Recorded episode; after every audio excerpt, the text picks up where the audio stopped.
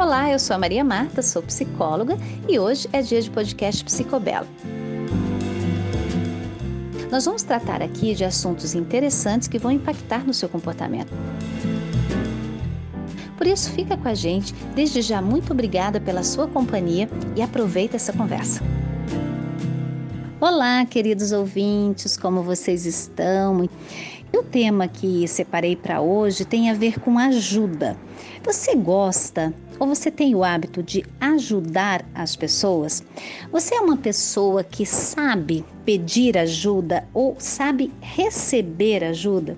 É interessante porque nós falamos tantas vezes né, a respeito de ajudar o próximo e o quão é importante receber ajuda.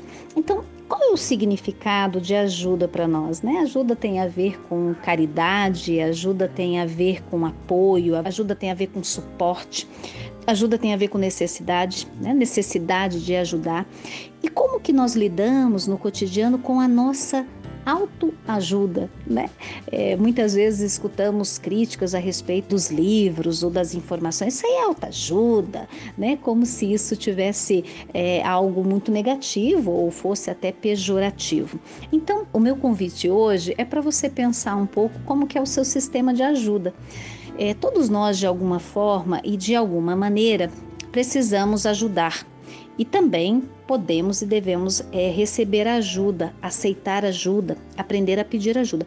Tem gente que tem muita dificuldade é, em receber ajuda, né? E muitas vezes até cita com bastante orgulho: eu fiz isso sozinha, eu não precisei da ajuda de ninguém, né? Muitas vezes você oferece ajuda a pessoa e fala: não, eu não vou precisar, obrigada, né? Então isso, num primeiro momento, parece tão é, uma pessoa tão capaz, né? Uma pessoa tão autossuficiente.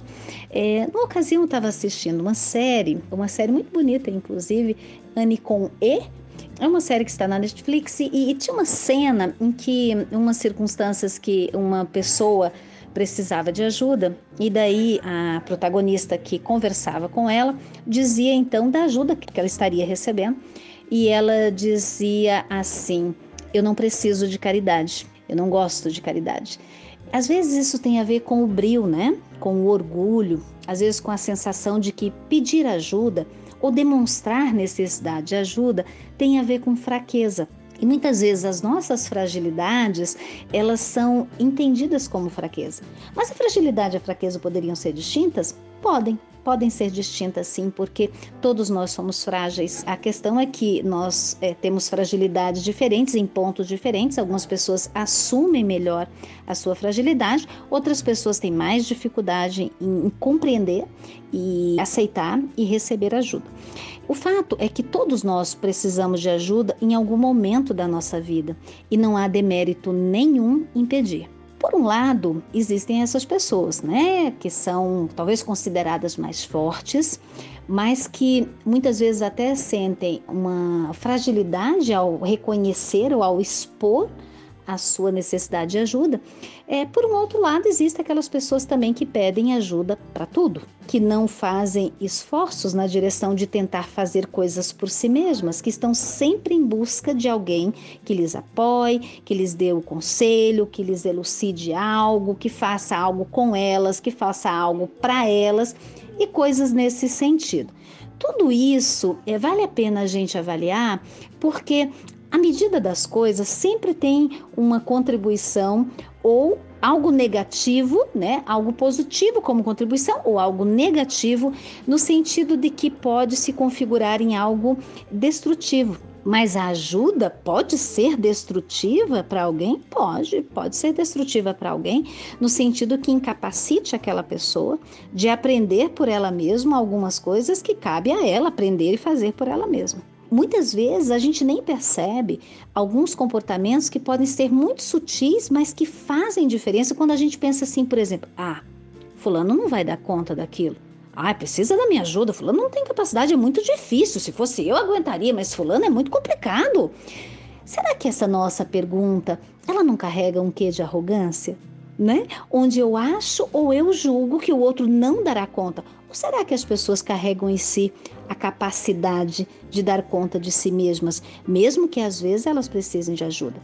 Isso é muito interessante porque tem algumas pessoas que têm uma certa compulsão em ajudar, que estão sempre cuidando da vida das pessoas, estão sempre resolvendo o problema da vida das pessoas. Aí a gente já vai entrar em alguns aspectos um pouco mais disfuncionais, que são os comportamentos codependentes, né, onde as pessoas têm necessidade delas, ajudam todo mundo, menos a si mesmas. Né? Tem uma capacidade de fugir de si para resolver os problemas alheios, mas é uma incapacidade enorme de compreender, acolher e conduzir os seus próprios problemas. Então, enterrar-se nos problemas alheios muitas vezes é uma maneira de fugir do enfrentamento dos próprios problemas.